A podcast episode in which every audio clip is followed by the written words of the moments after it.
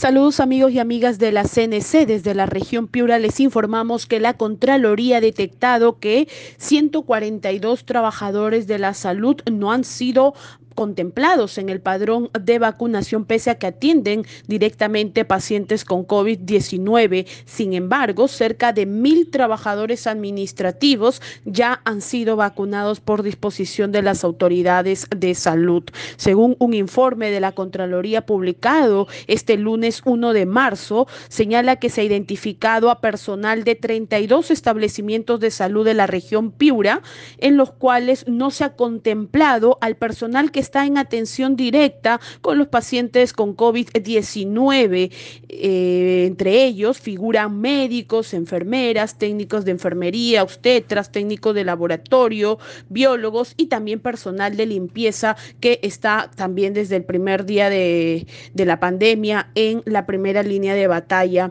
Hay que indicar que según este informe de la Contraloría también se da cuenta que